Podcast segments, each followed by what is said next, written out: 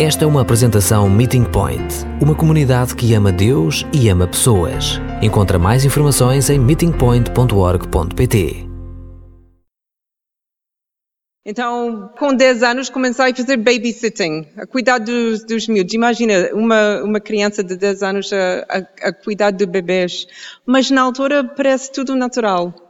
E continuei a trabalhar como, como cuidadora de, de bebês e crianças até 16 anos. E com 16 anos, no, nos dias do ano, o governo dá-te a segurança social. E lembro-me de estar no fim da refeição do meu aniversário a comer o bolo quando o meu pai olhou para mim e disse: Então, tens trabalho? Eu disse: Não. Ele disse: Mas agora tens segurança social? Amanhã ou segunda-feira tu tens de começar uh, encontrar trabalho. E no fim desta semana já tinha trabalho e nunca parei. Essa mania da, da minha família. E até quando estivemos no Canadá esta vez, lembrei o meu pai sobre essa tal conversa que nós tivemos sobre o trabalho. Na altura, eu gostei de trabalhar, mas para as razões de que hoje. Gostei dos resultados do, do trabalho. Gostei de receber uh, o dinheiro Gostei de, de, ter essa liberdade de, de, comprar as minhas roupas e sair uh, com, com o meu próprio dinheiro, ter essa liberdade de escolher o que faria com o meu dinheiro. Mas ao longo dos anos, percebi-me que há, há melhores razões para trabalhar e há muitas oportunidades no nosso trabalho. Mas o que acontece quando o nosso trabalho não é tão agradável? Quando trabalhamos com pessoas e por pessoas que são mais complicadas e mais difíceis. Qual é o plano de Deus nos momentos mais difíceis do, do nosso trabalho e como vamos abordar esses momentos? Para ter essas respostas, uh, virei para o livro de Esther.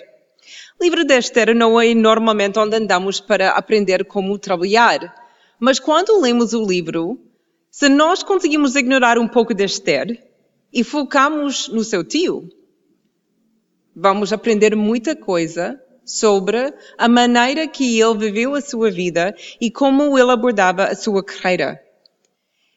Imagina que há muitas coisas que podemos aprender da Mardoqueu. Eu tenho cinco lições que aprendi ao longo desta semana sobre a maneira que ele viveu a sua vida e principalmente em relação ao seu trabalho.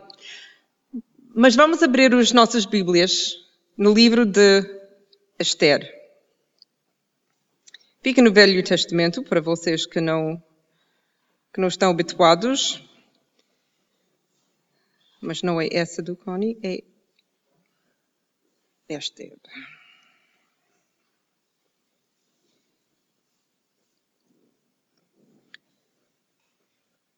Fica tudo mais fácil com óculos. Está aqui.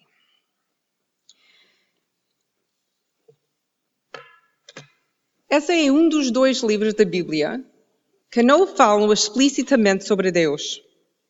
Podes tentar encontrar a palavra Deus no livro de Esther, mas não está lá.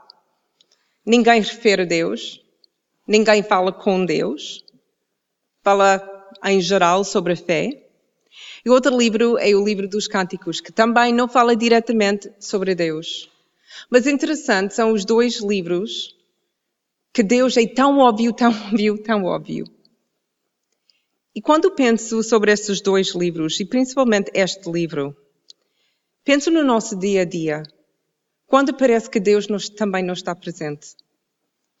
E não sei onde vocês trabalham. Eu sei que alguns de vocês trabalham na Abla, eu trabalho aqui a Meeting Point, mas outros de vocês trabalham nos lugares fora de igreja, fora do ministério. Imagina que a palavra de Deus também nunca é mencionado, ou na forma que é agradável e santo.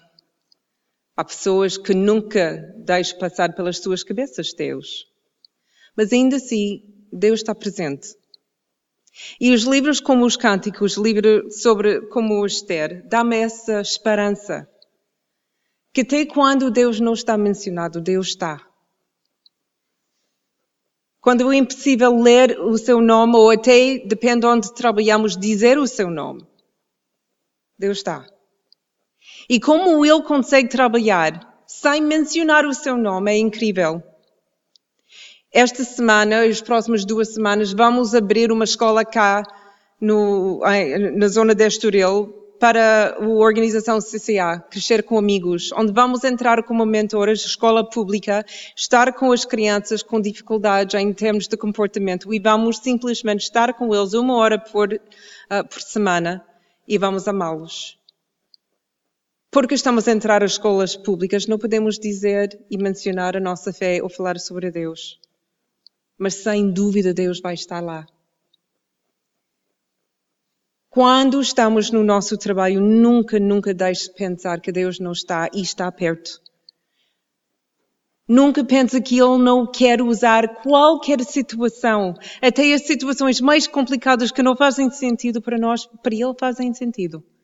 E Ele consegue trabalhar nessas circunstâncias. Como vamos ver hoje, as circunstâncias eram estranhas. Porque estamos agora na antiga Babilônia, agora faz parte do Império Pérsia. E o rei que está, o rei e o rei Xerxes, que ele é um homem instável, um homem perturbado, um homem mesmo temperamental que tem mesmo dificuldades em controlar a sua raiva. Pior ainda, as pessoas que ele tem ao seu redor, os sábios deles, não são tão sábios. E tomam certas decisões que vão até perturbar a situação dele ainda mais. Porque somos servos de Jesus não quer dizer que as nossas vidas e os nossos trabalhos vão ser fáceis, fáceis e nós não temos de lidar com pessoas complicadas. E exatamente porque somos servos de Jesus que temos os recursos para lidar com as pessoas complicadas e difíceis.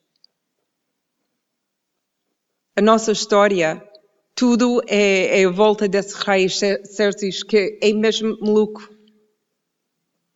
Mas ainda assim, Deus não tira o seu povo do seu emprego. Eles são colocados cada vez mais perto da sua loucura para acalmar a situação, para trazer sabedoria. Não só para emprego, não só para uma carreira, nem para uma filha, mas para uma nação. E não só uma nação, para várias nações que ficam parte do Império da Pérsia. A história começa numa festa que corre muito mal. Não sei se vocês conhecem a história, mas há uma grande festa uh, feita pelo rei.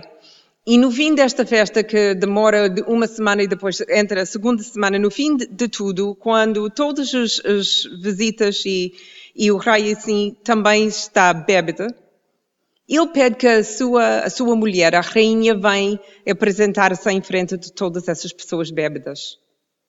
A Bíblia não diz exatamente a razão que ela recusou, mas imagina que uma mulher digna, uma rainha, bonita como Vasti era, era um pouco eh, perigoso para ela entrar uma festa com não sei quantos homens bêbados.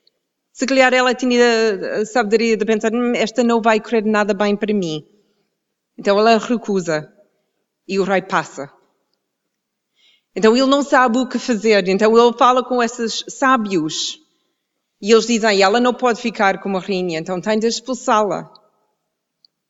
Então ele faz isso na sua raiva. Só alguns tempos depois ele fica muito triste porque ele tem saudades de ter uma mulher. Mas como ele é o rei e assinou a declaração, ele não pode ir para trás. Então ele fica sem mulher apesar que tem o, o harem, mas ele fica sem mulher, sem rainha, e ele não sabe o que fazer. E aqui entra a nossa história com Esther e o seu primo ou tio, Mardoqueu. Agora estamos em capítulo 2. E aí começamos já a entender alguma coisa sobre este homem, Mardoqueu. E a maneira que ele aborda a sua vida e a sua profissão e tudo o que ele faz a partir de agora. E a primeira coisa que vamos notar, ele tem compaixão para com os outros. Não sabemos se ele é casado ou não. A Bíblia nunca menciona uma mulher nem a família dele, além de Esther. Mas sabemos que Esther perdeu a sua família. E a primeira pessoa que fica à frente diz: Eu fico com ela, é Mardoqueu. Ele tem compaixão com essa, essa menina pequenina, seja prima, seja mesmo uh, uh, a sobrinha dele, dele, Ele fica com ela. Mas a sua compaixão não fica só com Esther, a sua própria família. Saltamos para capítulo 4.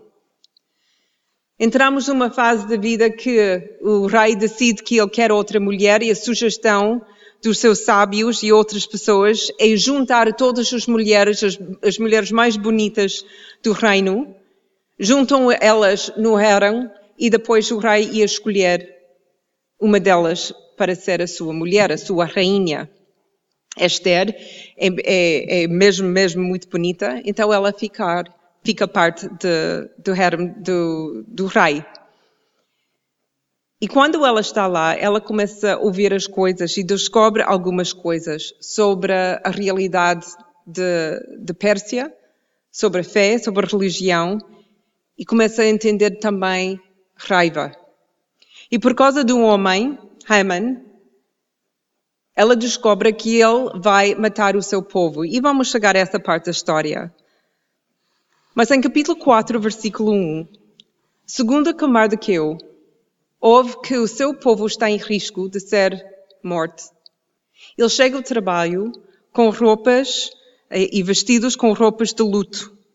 Diz a Bíblia, pôs cinza na cabeça e percorreu a cidade soltando gritos de amargura. Porque isto é importante? Além de ter compaixão pelo seu próprio povo, ele tinha uma posição mais ou menos alta para o seu povo.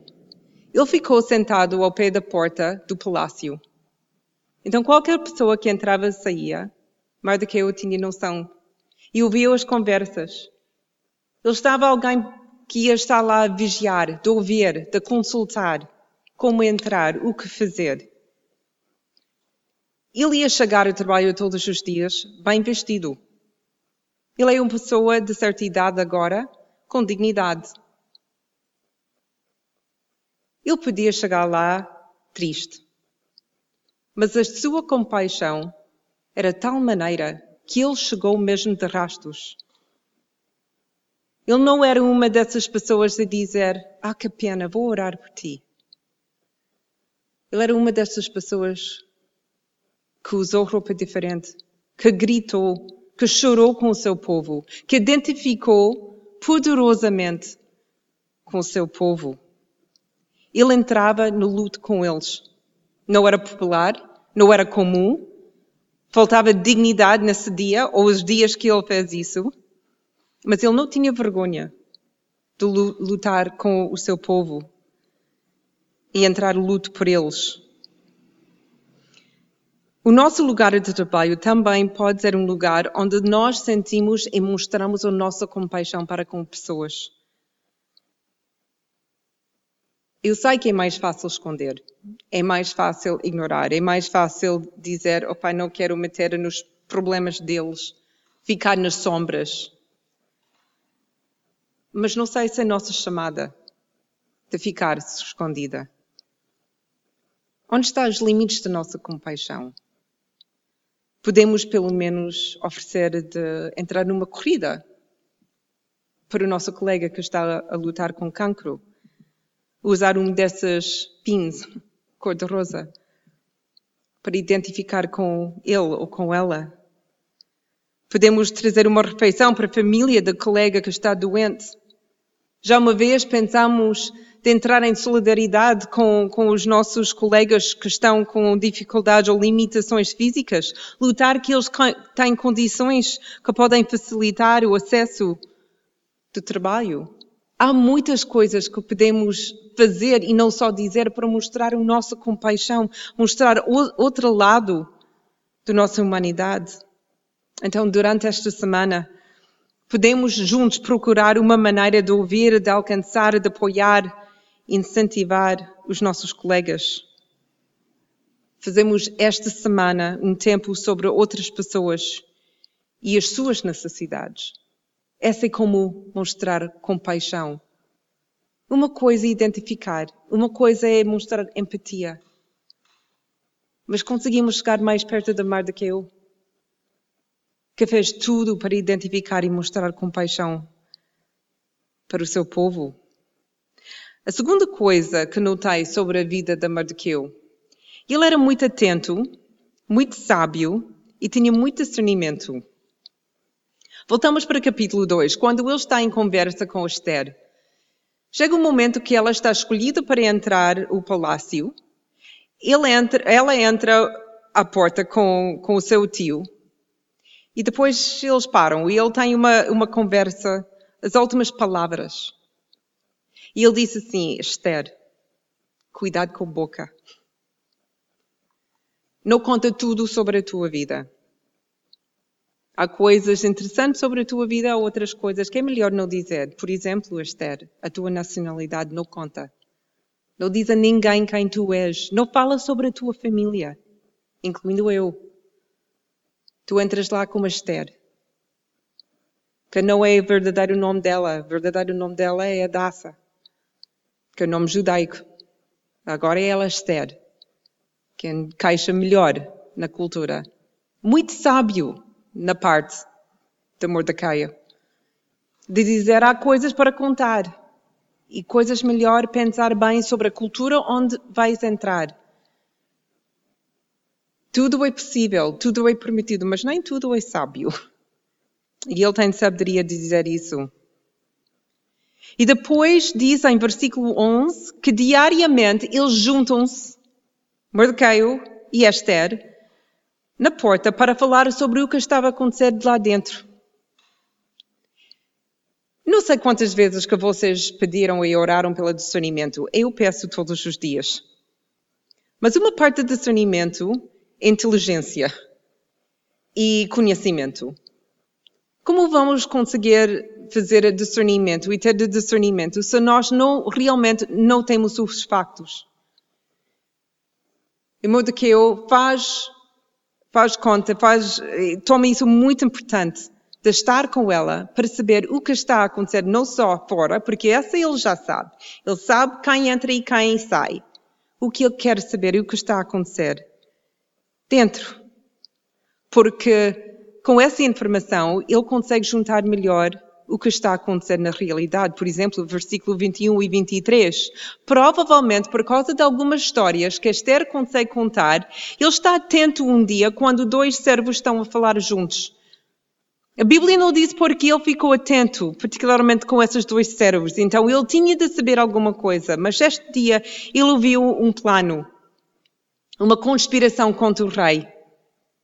E ele começa a juntar os pontos.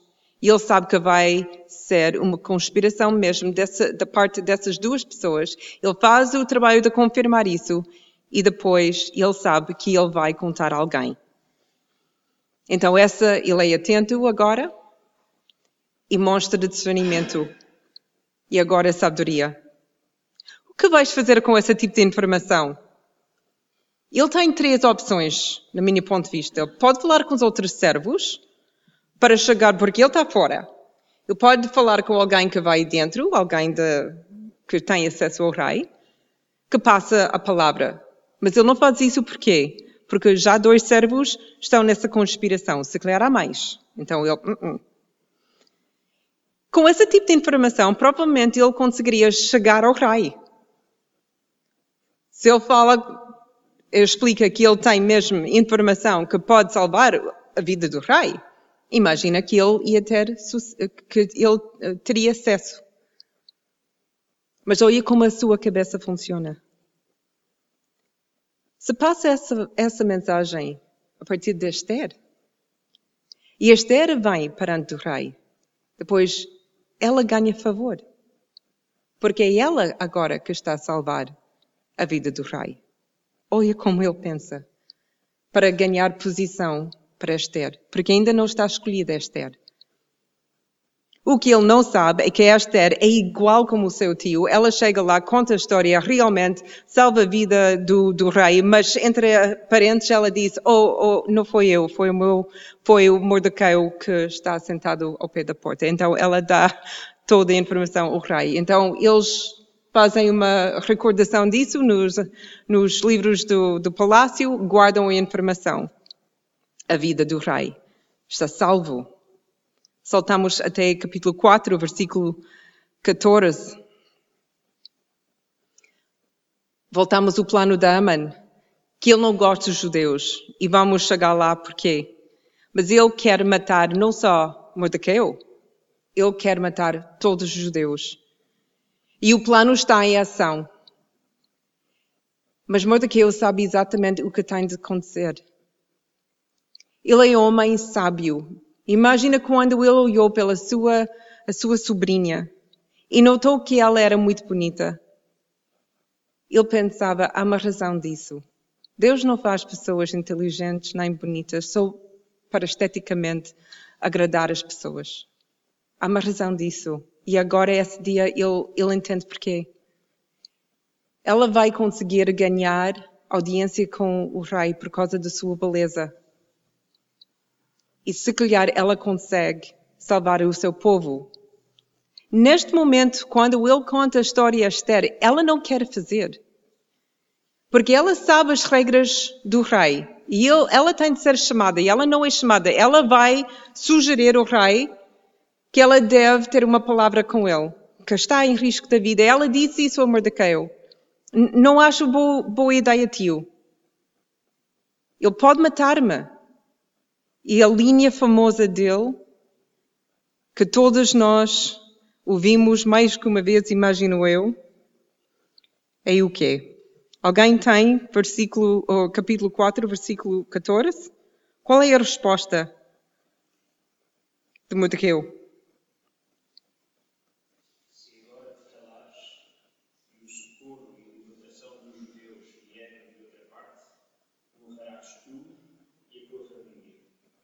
Mordecai?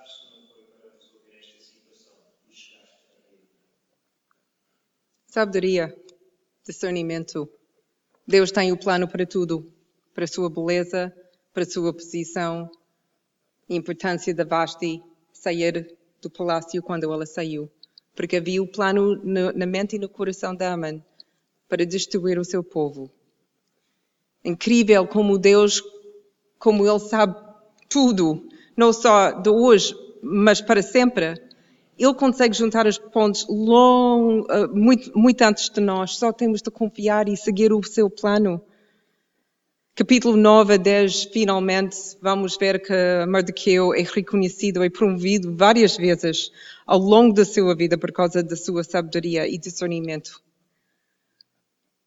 O que nós precisamos no nosso dia a dia, em todas as empresas de Portugal, em todas as escolas de Portugal, onde estamos, precisamos mais homens e mulheres como Issacar. E essas pessoas, homens e mulheres, que estejam atentos aos seus tempos, os tempos em que vivemos e trabalhamos e que tenham sabedoria para saber o que fazer. Estamos a, a, a enfrentar uma sociedade que está fora de controle que estão a mudar e mexer em coisas que há 20 anos ninguém, menos Hollywood, pensava que podia ser a realidade. O que precisamos são pessoas que vivem a palavra de Deus, que estão fiéis em pensamentos da Bíblia e do coração de Deus para, para dizer: Eu entendo o que está a acontecer, e essa direção onde temos de andar. E por isso estou convicta que em Meeting Point não trabalhamos todos no mesmo lugar. Que Deus espalhou-nos para várias áreas da cidade. Porque Deus precisa, cada um de nós, onde estamos, para ser esses homens e mulheres da sabedoria e discernimento, dizer calma. Eu estou a entender o que está a acontecer e tenho um plano. E temos de seguir esse plano. Para ter este tipo de sabedoria, discernimento, eu também tinha de ficar firme na sua fé e convicções. Ele estava também confrontado muitas vezes com perseguição. Em versículo 1 e 2 do capítulo 3, essa é onde começa, sabemos, o conflito entre Aman e, e Mardoqueu. Aman era tipo de homem que gostava uh, a popularidade. Ele gosta de ser conhecido, ele, gosta, ele gostou das honras. E porque ele atingiu uma certa uh, posição no governo, Quando ele passava pelo povo, todo o povo, até as pessoas minimamente ao seu nível, dobraram o joelho. E sempre estavam a falar bem com ele. Sempre estavam a dizer bem dele, a dar louros. Menos uma pessoa. Cada vez que Aman saiu das portas e passou para Mardoqueu, Mardoqueu ficou sentado. E esta foi evidente não só a Aman, mas todas as pessoas que estavam a ver a, a, a cena. Aman ficou mesmo zangado e saiu zangado. Foi para casa zangado. Mas os outros que estavam a, a, ao pé dele, de, de eles começaram a falar com ele. Então, por que tu fazes isso? Por que tu não, por tu não estás a honrar e louvar Aman? E a resposta de Mardoqueu era simples, mas perigoso. Ele disse, porque sou judeu. E a minha fé não permite. E ele disse também a mesma coisa em capítulo 5, versículo 9. E ele continua na sua firmeza e fidelidade a Deus. E não se ajoelhou, ele não vai ajoelhar perante ninguém. Não há muito, muito perseguição em Portugal. E não conhece ninguém, nem o primeiro-ministro, que insiste que nós dobramos os nossos joelhos quando ele passa por nós. Nem temos de dizer alguma coisa bonita. Mas os tempos estão a mudar. E se calhar não vai ser na mesma forma, mas a perseguição vem. E a nossa fé está a ficar cada vez mais impopular e até para muitas pessoas ofensiva. E as nossas convicções são uma ofensa para certas pessoas.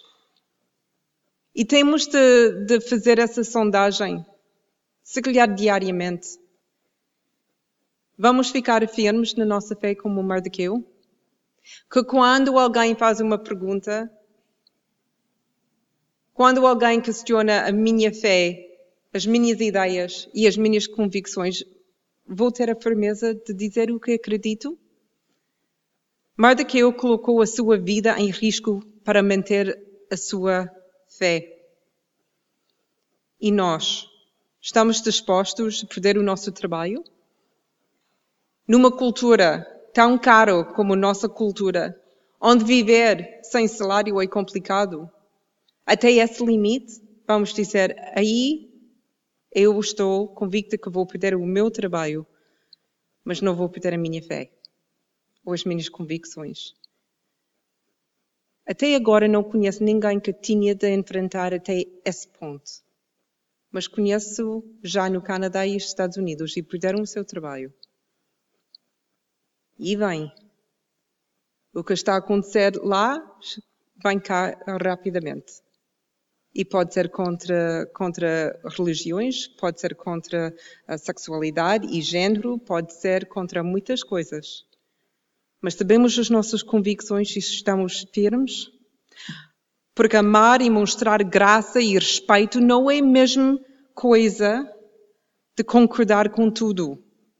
Permanecer com amor e respeito, mas manter a nossa fé e convicções é o modo como Jesus nos ensinar, ensinou a viver. Muitas pessoas estão a confundir isso, a dizer porque Deus é amor. E porque nós amamos, temos de aceitar tudo que as outras pessoas estão a viver, acreditar ou dizer. Mas Jesus disse: fica firme nas vossas conversas e as nossas convicções. Mas explicam isso com amor e com respeito. É, é muito diferente. Mordecai também era seguro nos propósitos de Deus. Ele sabia que Deus tinha um propósito não só para Esther, porque ele tinha a oportunidade de entender a sua oportunidade de cuidar de Esther. Ele sabia que Deus tinha uma razão de colocar a sua vida na sua família. Primeiro era a beleza dela, e já falamos, porque ela era tão, tão bonita. E quando ela cresceu e essa, essa oportunidade uh, abriu no palácio, ele percebeu, ah, esta é a razão. Outra vez, em capítulo, 14, em capítulo 4, 14, que já lemos, o momento certo para ajudar a sobrevivência do seu povo, ele percebeu que Deus tinha propósito para ele estar onde ele estava, para Esther estar onde ela estava. E tudo juntaram para salvar o seu povo. Mesmo quando nós não entendemos por que estamos onde estamos, podemos confiar no propósito de Deus para as nossas vidas. O que parece não fazer sentido agora, Ele trabalhará para o nosso bem. É Romanos 8, 28. Com 20 anos estava convicta que ia viver o resto da minha vida uh, na Bélgica. Eu fiz uma missão de dois meses na Bélgica e gostei imenso. Já criou uh, amizades lá, conhecia a cultura, já porque sou canadiana nessa altura, agora não, mas falava francês. Estava tudo indicado que ia estar lá. Mas depois, quando falei com a missão sobre a Bélgica, ele disse: não há porta aberta lá, mas há uma porta aberta em Portugal. Opa, não compreendi. E no início resisti, mas eu quero ir à Bélgica. Já há 8, 10 anos estou a planear ir à Bélgica. Mas a porta ficou mesmo fechada. E o que abriu era Portugal. Então entrei, porque tinha de entrar. E dou graças a Deus, porque o que não compreendi quando eu tinha 18 anos, com 49, entendo. Entendo. Ele tinha propósito para todos os passos da minha vida, até a missão na Bélgica. Tudo agora faz sentido. Com 18 anos não fez. Temos confiança nas coisas que nós não percebemos. As coisas boas, as bênçãos, mas também as dificuldades conseguimos entender que há um propósito disso. E Deus consegue usar isso para o nosso bem. A última coisa que aprendi esta semana com Mardoqueu era como ser um servo humilde com outros e, e para Deus. Não sei se vocês notaram ou não, mas quando Mardoqueu falou com Esther sobre, sobre essa conspiração contra o rei, ele nunca disse a ela para contar o rei quem era que descobriu. Ele disse, só conta, conta o rei. Acho que ele mesmo queria que Esther ganhou todos os louros. Em qualquer maneira, o que nós temos é que Mardoqueu voltou à sua posição, sentado ao pé da porta, continuava com o seu trabalho. Só muito tempo depois, que uma noite, quando o rei não conseguia dormir, que ele resolveu ler um livro e lá dentro do livro encontrou a história sobre Mardoqueu e o que Mardoqueu fez. Então ele, ele começou a, a, pensar, então como consigo honrar essa Mardoqueu? Por acaso ele pediu ajuda da Aman, que foi um grande erro que descobrimos depois, porque a mãe ficou mesmo zangada a precisar de ajudar o rei a honrar Mardoqueu. Então, no dia seguinte, com Mardoqueu vestido no, na roupa real, sentada no, num cavalo, andar pela cidade inteira, com a mãe a gritar: Olha o que o rei faz para honrar os homens que, que são a sua ajuda e apoio. Honra ele, honra ele. A mãe fica zangado chega a casa a choramingar. E o que, o que Mardoqueu faz? Ele vai ao bar e celebrar com os seus amigos? Chega a casa para ter uma festa, olha o rei fez para mim? Sabe o que a Bíblia diz? Logo depois, quando essa pessoa acabou, Mardoqueu voltou ao seu trabalho. Este é um cérebro humilde. Ele nunca falou sobre o que ele descobriu, porque o que foi importante é que a vida do rei foi salvo. Ele não deliciou a andar na cidade a receber as honras, porque não era o seu propósito. O seu propósito era estar ao pé da porta e fazer o seu trabalho como servo fiel. E quando ele recebeu essa honra, tudo bem, aceitou.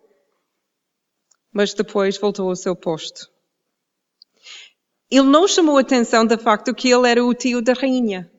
Quando Esther foi escolhida, ele não ficou sentado ao pé da porta e com todas as pessoas entrarem e disse, eu sou tia. Eu sou tio rei, da rainha. Sabes quem sou? Tio. Este é minha sobrinha. Não, não disse nada. Ele não contou ninguém quem ele era. Porque ele era apenas um servo.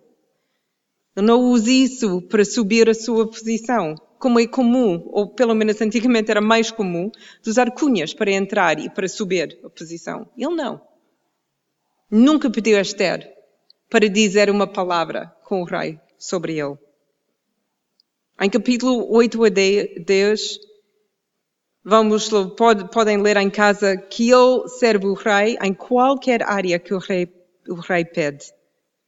Ele começou na porta do palácio e acaba numa das posições mais altas do reino. Mas não porque ele queria subir, não porque ele colocou a sua carreira no primeiro lugar, mas porque ele queria servir o seu povo e o seu, o seu rei melhor possível. Então a nossa pergunta deve ser: por que fazemos o que fazemos? Por que trabalhei quando era nova? Para receber o dinheiro? Para receber uma promoção? Para ser reconhecido pelo trabalho que nós fizemos? Ou porque tudo que nós fazemos é porque realmente feito por Deus, como lemos em Filipenses. Porque tudo que nós fazemos realmente é por Deus e não para os homens. As oportunidades de servir outros no trabalho são muitas.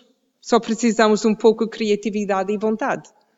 Como podemos servir na segunda-feira quando chegamos? Como podemos servir alguém? Porque desejamos tantas honras dos homens quando sabemos que a maior honra vem de Deus. E nada escapa à sua atenção.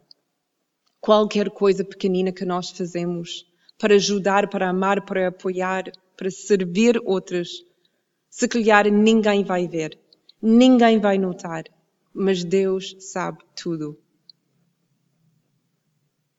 E essas coisas também são escritas num livro. E um dia essa lista vai ser lida. Não perante homens, mas perante Deus. Servir em silêncio, da forma consistente, com excelência e com alegria. Essas são marcas de um servo de Deus. Esse tipo de servo que temos no livro de Esther. Mas, claro, corro o risco de estar um, a estudar a vida de Mordequeu um, porque a vida dele correu muito bem. E tudo correu como imaginamos. No fim, ele foi reconhecido por o rei, ele salvou o seu povo, ele ganhou uma recompensa no seu trabalho e acabou a sua carreira numa posição muito prestígio e poder. Mas a nossa realidade pode ser bem diferente. E por isso é sempre um risco de ler a Bíblia e uma história como essa a pensar se nós fizemos exatamente o que Mardoqueu fez, também vamos subir na nossa carreira, mas a vida não é sempre assim, nem sempre vamos ser reconhecidos. Poucas vezes vamos ter a oportunidade de salvar o nosso povo ou até o nosso colega. E nos dias que correm, raramente seremos recompensados com mais dinheiro ou promoções. Ou se for assim, é com muito mais trabalho e muito mais responsabilidades. Por isso é mesmo importante lembrar a atitude de Mardoqueu e não só apenas o que ele conseguiu ganhar. Tudo o que ele fez não era para si mesmo, mas era para o seu povo, para os outros e para Deus. O nosso trabalho não é um lugar para receber nada dos homens é uma oportunidade de usar o que Deus nos deu para alcançar os seus propósitos, para servi-lo e os outros, para a sua honra e não a nossa.